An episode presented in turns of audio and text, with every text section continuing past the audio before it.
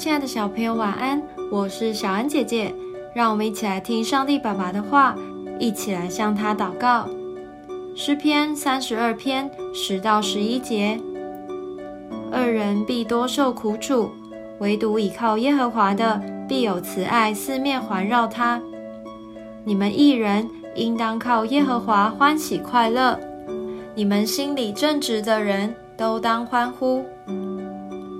大卫曾经犯了极严重的过错，但他在向神认罪、寻求赦免之后，就能够坦然无惧地回到神面前，喜乐欢呼。今天的经文就是这样的心情。今天的经文就是这样的心情。经文中所说的艺人，心里正直的人，并不是从来没有犯过错的人，而是指在犯罪后。愿意认罪并且改过的人。事实上，除了耶稣，所有人都不是完美的，常会做出不合神心意的事。但神有赦罪的能力，也愿意给我们机会。只要我们肯认错，就能够再一次的被接纳。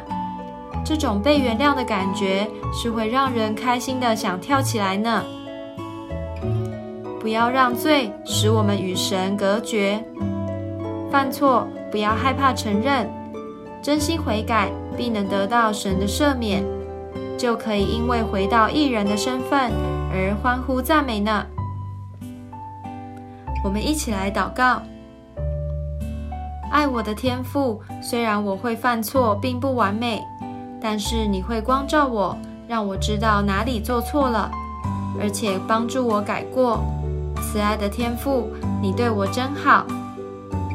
我要来到你的面前赞美你，奉主耶稣基督的名祷告，阿门。